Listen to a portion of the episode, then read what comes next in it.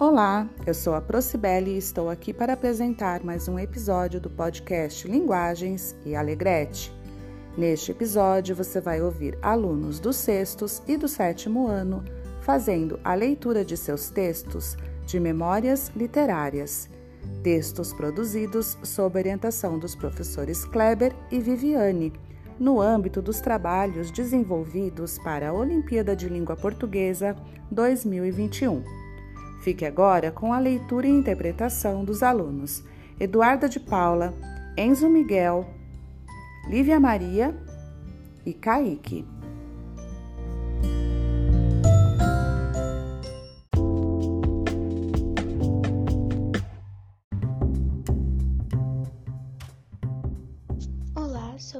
Eduarda de Paula, do sexto ano A, e hoje eu vim ler o meu texto para as Olimpíadas de Língua Portuguesa, representando os sextos anos. O gênero é Memória Literárias e o título é Tal Mãe, Tal Filha. Minha mãe conta que ela era uma menina muito bela, com os olhos castanhos escuros e baixinha. Tem um rosto lindo que nem demonstra a idade que tem. Ela é carinhosa, faz o que pode para ver todos bem. Às vezes parece ser louca, mas logo volta ao seu normal. É difícil vê-la brava, mas é bem fácil de ficar triste. Ela me contou que era muito paquerada pelos garotos na sua escola. Ela era líder do time de vôlei e presidente de dois clubes, do jornal e do Grêmio. Um dia ela foi disputar um campeonato em outra cidade. Apesar de ser a mais baixinha do time, era a melhor jogadora. Porém, quando o time dela estava prestes a ganhar, as meninas da equipe adversária pegaram a bola dela e a fizeram cair. Nesse momento, ela machucou a perna, mas continuou jogando ainda assim. E seu time foi campeão.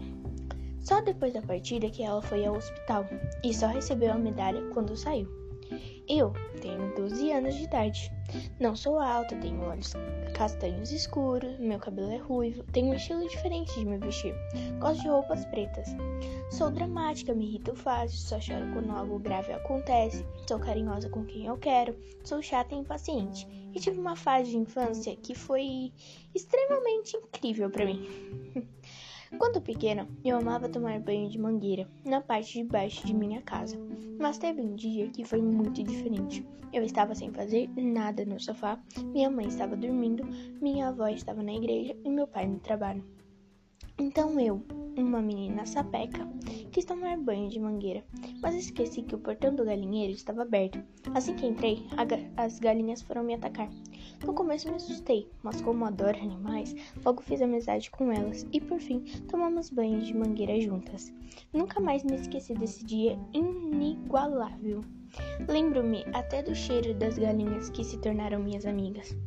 Conhecendo uma história de minha mãe e uma das minhas aventuras, concorda que tal mãe, tal filha?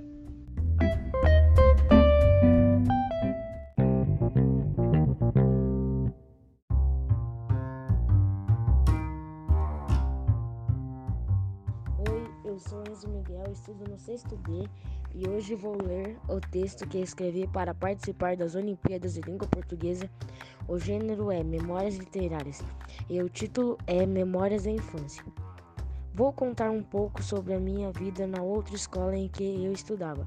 O nome da escola era Dr. Paulo Sérgio, uma escola muito boa, era período integral, tinha várias aulas diferentes, como dança, judô, capoeira, teatro, artes, educação física, atletismo e robótica. Na hora da merenda era muito legal, porque as comidas eram muito boas, as professoras também eram ótimas.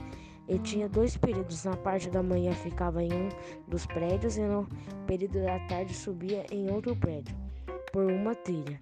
Na minha infância, fora da escola, gostava de andar de bicicleta.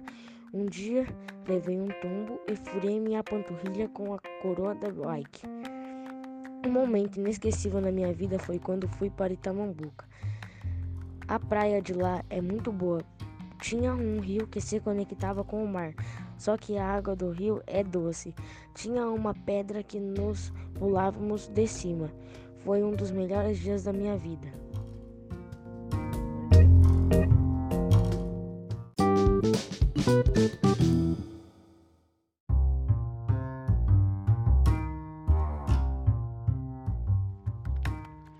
Oi, sou a Lívia e estudo no sexto C. E hoje vou ler o texto que escrevi para participar da Olimpíada da Língua Portuguesa. O gênero é Memórias Literárias e o título é Minhas Memórias. Meu nome é Lívia, tenho 11 anos de idade. Estudo na Escola Alegrete. Estou no sexto ano. Eu vou contar alguns momentos marcantes da minha vida e a da do meu pai. Sítio da minha avó, meus primos e eu brincávamos de esconde-esconde. À noite. Outro momento bem marcante foi nas minhas férias de 2015, que fui para Termas do Laranjais. Sobre meu pai é até engraçado de contar. Ele disse que uma vez estava brincando de esconde-esconde. E foi se esconder em um beco. E se escondeu atrás de uma moita mas não percebeu que lá tinha cocô de cachorro e se sentou em cima do cocô. Outra vez foi quando meu pai e um amigo dele estavam há dois dias sem pescar nada. Quando apareceu uma garça que tinha acabado de pescar uma tilápia. Meu pai chamou o amigo dele e disse: Ô Rodrigo, olha o tamanho da tilápia que a garça pegou. E o Rodrigo disse: Corre atrás dela que ela solta. Ele correu atrás e pegou o peixe.